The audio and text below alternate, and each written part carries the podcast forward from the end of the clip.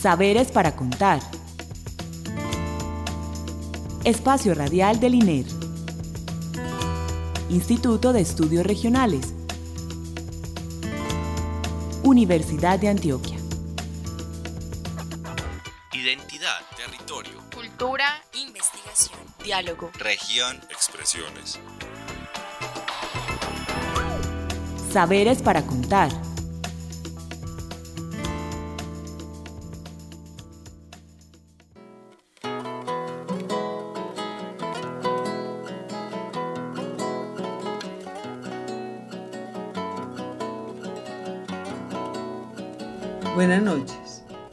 Les damos la bienvenida a nuestro programa Saberes para Contar, el espacio radial con el que el Instituto de Estudios Regionales comparte con ustedes los conocimientos que producimos en el INER, los grupos de investigación con los que lo producimos, las alianzas eh, que hacemos, pues los conocimientos que hacemos en alianza con otras instituciones y organizaciones y demás experiencias que traen nuestros invitados a esta cabina.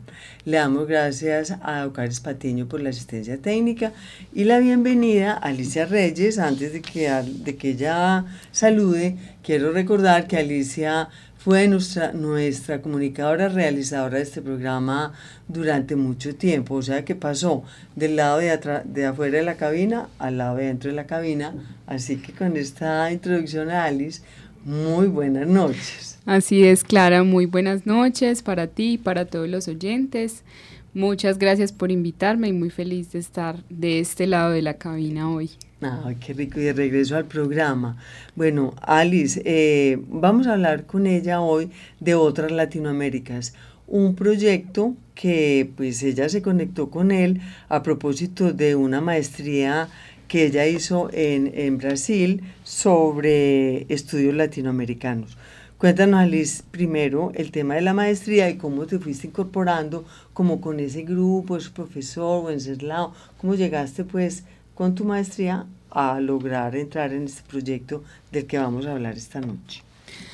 Bueno, yo estoy ahora terminando una maestría en estudios latinoamericanos en una universidad de Brasil que se llama Universidad de Integración Latinoamericana. Es una universidad en el sur de Brasil que tiene un proyecto muy interesante de integrar eh, experiencias de toda Latinoamérica y de invitar pues como o de, acoger a estudiantes latinoamericanos a, esa universidad.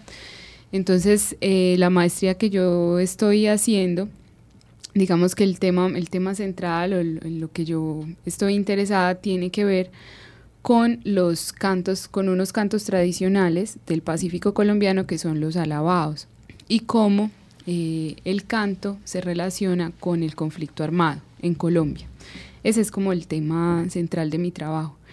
Em, entonces, a raíz de eso, yo empecé como a, a interesarme un poco más por lo que significa el canto, también como una forma o un medio para hacer memoria del conflicto, pero no solo del conflicto, sino de las experiencias o las vivencias de las comunidades, de las personas.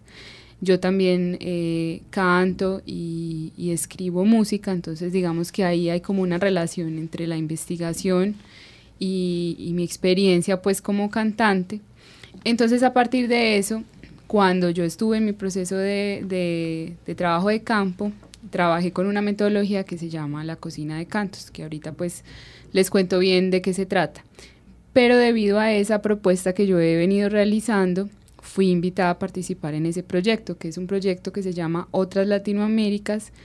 Es un proyecto de una universidad que se llama Universidad de Campinas, Unicamp, y eh, pues es un proyecto que comenzó con una prueba piloto en la que yo estuve presente el año pasado en noviembre, pero que va hasta el 2021.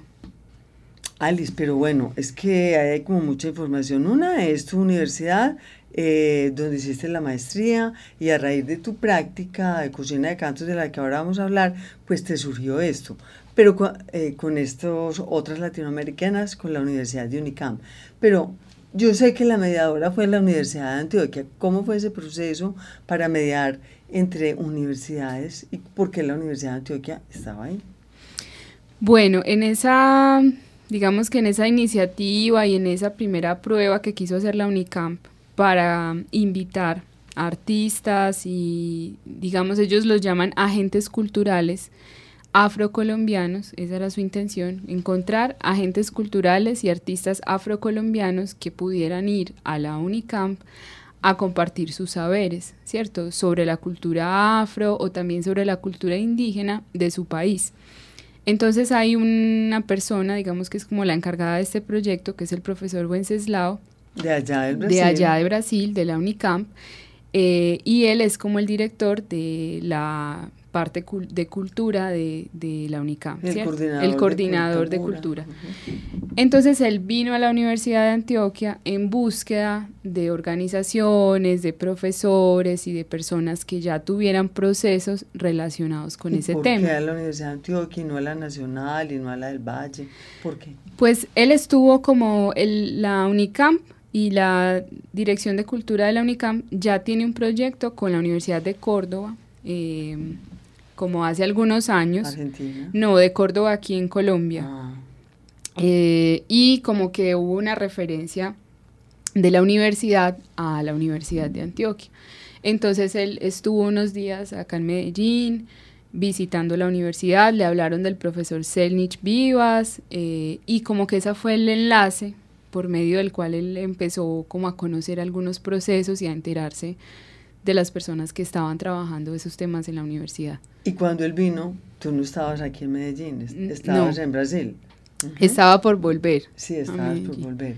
Bueno, entonces a él le recomendaron gente, ¿cómo fue?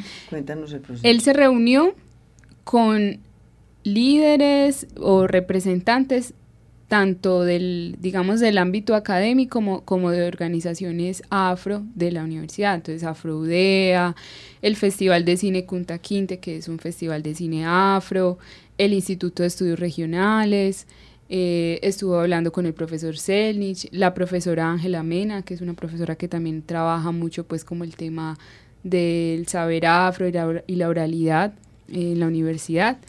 Entonces... La eh, Lina, la...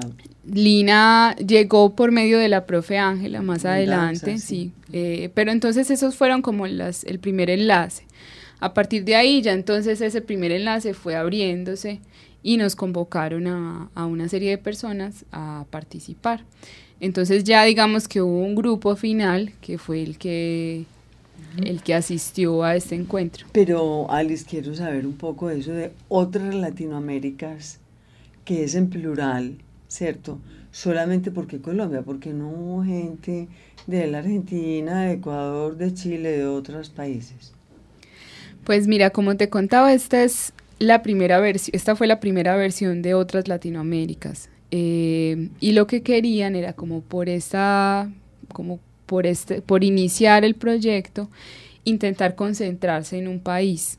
Entonces, el piloto fue solamente en Colombia, sin embargo, de aquí en adelante hasta el 2021 van a asistir personas de todo Latinoamérica, de todos los países de Latinoamérica. Entonces, por ejemplo, ahora los próximos que, que van a estar presentes pues como intercambio de este proyecto son de Ecuador, otra vez vuelven personas de Colombia, pero más como indígenas, eh, de Perú y así, pues como de Centroamérica y de otros lugares, porque también digamos que el hecho de que Brasil sea un país que no es hispanohablante, también crea, pues digamos que ese es uno de los factores que crea una barrera con el resto de países de Latinoamérica y muchas veces, pues como es el caso de lo que busca esta universidad es acercar a su comunidad universitaria a la cultura latinoamericana que a veces está muy lejana al país, aunque están en el mismo continente.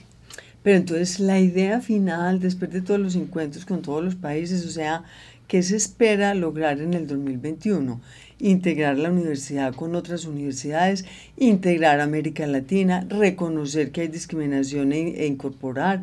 ¿Cuál es la, la, mirada final que tiene Wenceslao, este profesor, o el encuentro mismo de otras, Latinoamérica, de otras Latinoaméricas? ¿Cuál es la, el propósito de estos encuentros? Pues yo siento que el, el propósito es armar red. Por ejemplo, eh, Digamos que este proceso que la universidad de la UNICAM lleva con la Universidad de Córdoba es un proceso que nos contaba el profesor que ya lleva aproximadamente 10 años y que también empezó como un encuentro. Y ahora que nosotros estuvimos allá, entonces ahí se creó un enlace con la Universidad de Antioquia y no solo con la universidad, sino que cuando nosotros estuvimos allá también eh, hubo la posibilidad de reunirse con profesoras, profesores, investigadores que están trabajando temas que también se están trabajando en grupos de investigación acá. Entonces la idea es lograr como una red digamos, académica y, como de, cooperación en temas de estudios de cultura entre Brasil y otros países de Latinoamérica.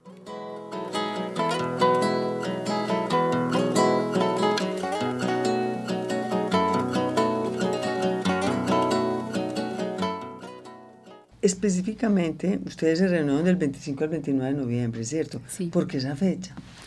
Bueno, eh, justamente en Brasil el mes de noviembre eh, está dedicado al mes de la conciencia negra, es decir, es un mes en el que se conmemora la resistencia de la gente negra contra la esclavitud en el país. Entonces, digamos que en el marco de, de, ese gran evento, que es un evento de país, eh, participamos nosotros con el proyecto Otras Latinoaméricas. Me llama la atención ese comentario porque sabemos que estamos en el sur del Brasil, ¿cierto?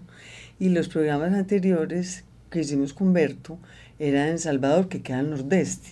Y hablábamos que era la zona más negra del Brasil. ¿Por qué eh, se celebra en el sur que no es tan negro? y que tiene pues colonias de otro tipo de nacionalidades alemanas, bueno, no sé, tú no sabrás decir, ¿por qué allá le dan tanto énfasis a esto, Alice? Cuéntame. Pues yo siento que justamente por el hecho de ser una, digamos, de ser una región mayoritariamente blanca, eh, en términos raciales podríamos decirlo así, hace que también haya una necesidad de trabajar más el tema de la conciencia, de la conciencia racial, pero también de la conciencia de la discriminación, que aún es muy presente en el país. Entonces, por ejemplo, a diferencia de Salvador de Bahía, eh, en Campinas, que es la ciudad donde queda la UNICAMP, la mayoría de la población eh, es blanca, no, es, no son personas afrodescendientes, ¿cierto? Entonces también es interesante eh, como ese acercamiento de estas personas a esa cultura, a reconocer esa cultura, pero también a reconocer que, digamos, ahí hay una historia compartida, ¿cierto? Que aunque hay una ascendencia mayor de europeos y y de otras regiones del continente en, en esa parte del país, pues Brasil también es un país de gente negra.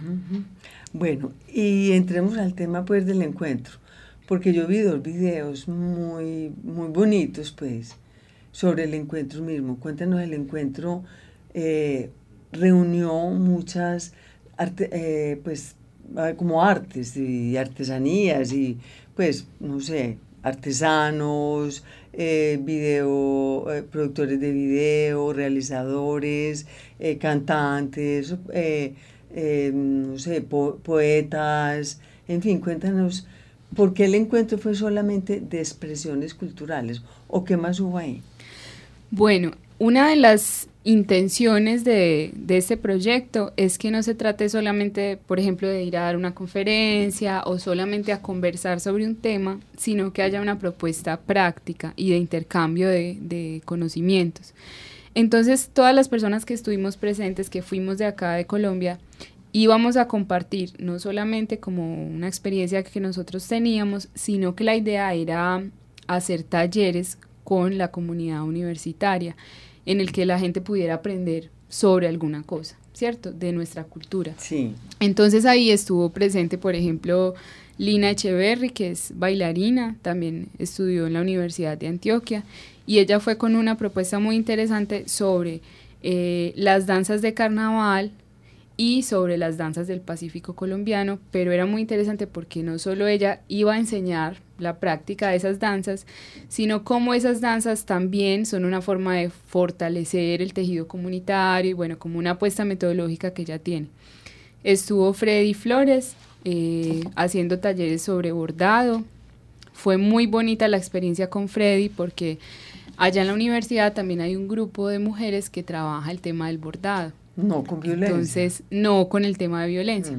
Pero ellas quedaron fascinadas al conocer la experiencia de las mujeres eh, del grupo Choibá, Artesanías de Choibá, que es el, grupo al que pertenece Freddy. Es un grupo de mujeres del atrato que está en Quibdó. Y entonces Freddy fue no solamente a compartir sus conocimientos como bordador, sino también a hablar de cómo el bordado y el tejido han sido una forma también de fortalecer la vida de, estas mujeres que también han sido víctimas del conflicto armado. Eh, estuvo la profesora Ángela Mena. La profe fue, eh, digamos, a compartir la parte de la oralidad y cómo, digamos, en las culturas afro colombianas hay un componente muy fuerte de oralidad y hay una riqueza, digamos, muy grande en contar nuestra historia a partir de la rima, de, la poesía, entonces ella fue un poco a compartir sobre eso. Em, estuvo también Ramón y Ángela por el lado del Festival Cunta Quinte hablando sobre sus trabajos con las, los barrios de la ciudad de Medellín y el tema de cine afro. Otro muy interesante fue em, el de Steve, un compañero que es de San Andrés, y que él eh, hizo unos talleres de cocina. Pero entonces también siempre, como te digo, no era solamente hablar de, les voy a enseñar a cocinar porque sí, sino, por ejemplo, él habló del rondón y de una comida muy tradicional de, su tierra y por qué se cocina y empezó a hablar pues como de, de, la cultura de San Andrés, de la cultura raizal. Y bueno, pues finalmente estuvo también mi, mi propuesta, que fue la cocina de cantos. ¿Y qué es la cocina de cantos? Bueno, eh, la cocina de cantos es una propuesta que, eh, digamos que evoca ese acto de cocinar, que es como, digamos, esa alquimia o ese momento en el que en la cocina existen unos ingredientes primero, luego existe un tiempo de cocción y finalmente hay un plato principal. Pero en este caso, pues no se cocina comida, sino canciones. La idea es colectivamente crear una letra de una canción o crear una historia a partir del sonido. Entonces, eh, ahorita yo les, les voy a invitar pues a que escuchemos un, un, ejemplo de lo que fue esta cocina de cantos y les explico un poco más de lo que hicimos en ese taller. Bueno, entonces oigamos.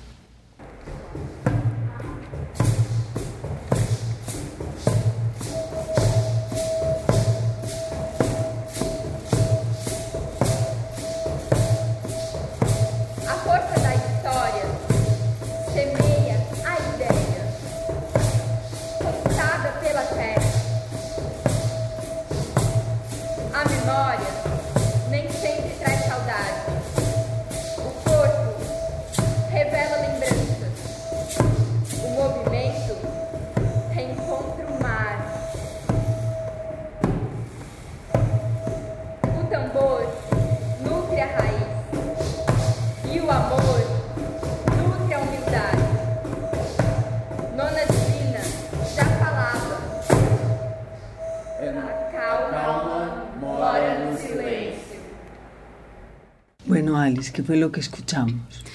Bueno, eh, antes de contarte, voy a quiero traducir rápidamente lo que escuchamos porque ahí está en portugués. Fue un poema que la gente construyó en uno de los talleres y que dice, la fuerza de la historia se asemeja a la idea contada por la tierra. La memoria no siempre trae añoranza. El cuerpo revela recuerdos. El movimiento reencuentra el mar. El tambor nutre la raíz, el amor nutre la humildad. La abuela Zuleni ya hablaba, la calma vive en el silencio. Hermoso. ¿Y eso salió ahí? Sí. ¿Cómo? Bueno, entonces, ¿qué pasa con la cocina de cantos? Hay una mezcla como entre experimentación sonora, escucha y también, eh, digamos, estimular un poco con, con imágenes, movimientos. Entonces, primero, el espacio al que las personas invitadas llegaron tenía fotografías de muchas mujeres negras, mujeres negras colombianas, artistas, mujeres cantadoras, eh, académicas, en fin. Por un lado estaba eso. Por el otro, había a disposición muchos instrumentos musicales. Y por el otro, yo había llevado un paisaje sonoro que creé para evocar sensaciones, memorias eh, en las personas. La idea era, si era como trabajar un poco, hablando del mes de la conciencia negra, trabajar un poco ese tema, pero a la libertad de quienes estuvieran ahí. Fue muy bonito porque había gente de muchas edades, entonces primero comenzamos a hacer unos ejercicios de respiración, de escuchar el propio cuerpo, de escuchar el espacio, de reconocer las imágenes, escuchar el paisaje sonoro que yo llevé. Y a partir de eso la gente escribía palabras en unas hojitas, ¿cierto? Como, ah, ¿qué les evocó esa escucha? Entonces salía la palabra abuela, salía la palabra alegría, memoria, bueno, y todas esas palabras iban a una olla. Y luego, después de todos esos momentos de movimiento y escucha, el grupo aleatoriamente eligió de esa olla unas palabras y con esas palabras debían crear.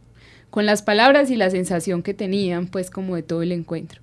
Y pues ellos tenían la libertad de, yo les dije, pueden hacer un poema o pueden hacer una canción o eso que está ahí en palabras lo pueden digamos, contar en sonido. Nadie estudiaba música, nadie sabía de música y la idea era experimentar con el instrumento también. Entonces fue lindo porque la gente se sintió muy bien de tener esa libertad de usar, de tocar el instrumento como quisieran, al ritmo que desearan y bueno, como, como era un, algo que iba más a la experimentación que a aprender a cantar o aprender a componer y salieron cosas muy interesantes como esta. Y así como salió ese poema tan lindo, hubo otros y otras canciones y se llevaron a un público mayor o solamente se quedó en la experimentación que hicieron, que hicieron entre ustedes. Bueno, em, hubo pues como, digamos, un registro en video. Sí, hubo otros encuentros, fueron tres encuentros, este fue el primero, este que escuchamos. Hubo otro encuentro en el que... Em, las personas solamente crearon un paisaje sonoro, solo trabajaron el sonido, no hubo palabra.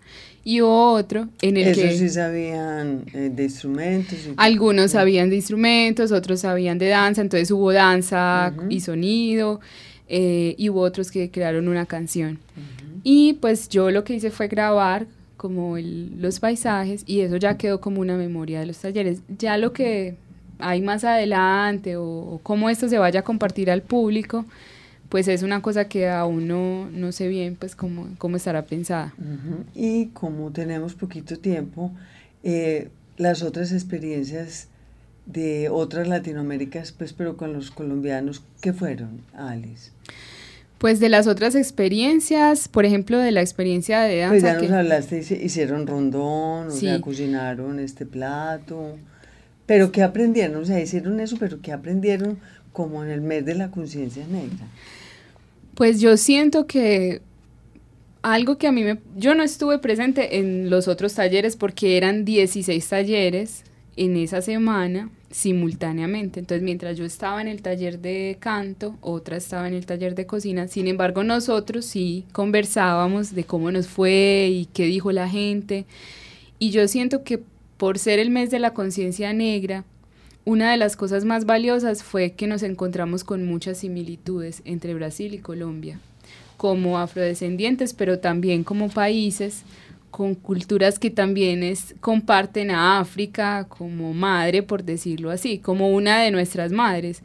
Entonces, en los ritmos musicales, en la comida había un plato parecido al rondón, que incluso nos invitaron pues como a, conocerlo y eso fue muy interesante. En la oralidad, eh, en las danzas, algunas chicas que fueron, que eran bailarinas, que fueron a los talleres de danza, decían, este paso de esta danza se asemeja a, a esta danza del nordeste de Brasil. Entonces lo que hubo ahí también fue como un encuentro y un reconocimiento de nosotros estamos más cerca de lo que creemos y no lo sabíamos. O sea, otras Latinoaméricas pero para encontrarse, pues no son otras, son las mismas. Exacto. Parece como paradójico eso. Bueno, em, y, y, al final, Wenceslao, ¿cómo evaluaron el encuentro? ¿Cómo va hacia el 2021 que sigue? Pues ustedes ya no vuelven, o ustedes vuelven o vuelven a otros países. No, nosotros ya no volvemos. Eh, digamos que este primer acercamiento lo hizo él directamente y vino hasta, hasta Medellín. Pero ahora lo que ellos hicieron fue sacar una convocatoria, la gente de todos los países se presenta y se define según las propuestas quién va. Eh, ya yo no sabría decirte, digamos, en el 2021 cómo se va a cerrar este proyecto. Yo sí sé que ellos pues como que quedaron muy encantados con nuestra visita, aprendieron mucho de eso y, y lo que te digo, como que sintieron que hay una gran relación entre estos dos países. Y para tu grupo de cultura, violencia y territorio que trabajas pues en el INER con él o en él, ¿qué le reporta esto? ¿Qué tipo de conocimientos, de sensaciones, de nuevos horizontes? ¿Cómo enriquece esto a un grupo de investigación? Pues mira, del, de parte del grupo de investigación estaba Freddy, eh, tejedor del grupo Artesanías Choibay y yo. Y yo siento que por un lado es como fortalecer nuestras metodologías de trabajo, ¿cierto? Porque la cocina de cantos, por ejemplo, es una metodología que, que ya hemos usado en otros espacios del grupo. Y esa fue una manera de ponerla en otro lugar, en otro espacio, en otro país y ver eso, cómo funcionaba y qué fuerza podía tener. Y con el tema del bordado, también por un lado fue reconocer el trabajo de personas con las que ya hemos estado con proyectos de investigación y la oportunidad de invitar a Freddy a ir a un espacio como este, para él fue muy valioso y para las mujeres saber que ese proceso que llevan con el grupo también las pudo llevar a compartir su trabajo a otro país. Entonces siento que esas son cosas que fortalecen al grupo, pero también a las personas que han hecho parte de los proyectos que tiene el grupo. Bueno, Alice, ¿cómo quisieras terminar este programa? Porque ya se acabó, pues nos están haciendo señas. Entonces, ¿cómo te ves a futuro? No solamente como con la conciencia negra, porque es así la, pues que no era un, solamente una invitación a un, a un evento, a un proyecto de dos días, a un programa de dos días, sino como pues, por tu participación en el Grupo Cultura de y Territorio ahí, y el trabajo que has hecho con las mujeres de la trato, esa parte política, para que rematemos con ella, ¿cómo la, la vas a continuar haciendo? Pues yo siento que para mí es muy importante reconocer en la música y en el canto una manera de construir comunidad y también de acercarse a otros saberes. Entonces, de aquí en adelante, a partir de esas metodologías, de otras investigaciones y de otros trabajos, yo sí siento que quiero ir reforzando y entendiendo más esa relación que existe entre el canto, que es algo que yo también practico e investigo, y eh, los fenómenos, digamos, que ocurren en la sociedad, como es el tema del conflicto, por ejemplo. ¿Cómo se llama el grupo de canto tuyo?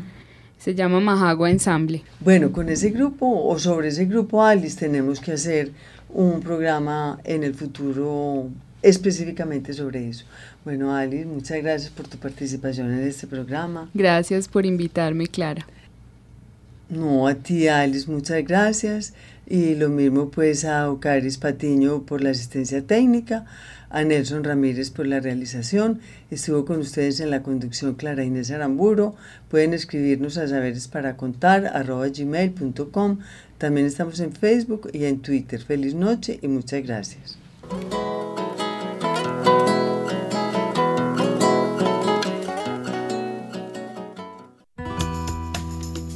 Saberes para contar. Espacio Radial del INER. Instituto de Estudios Regionales. Universidad de Antioquia. Identidad, territorio, Cultura, investigación, diálogo. región, expresiones. Saberes para contar.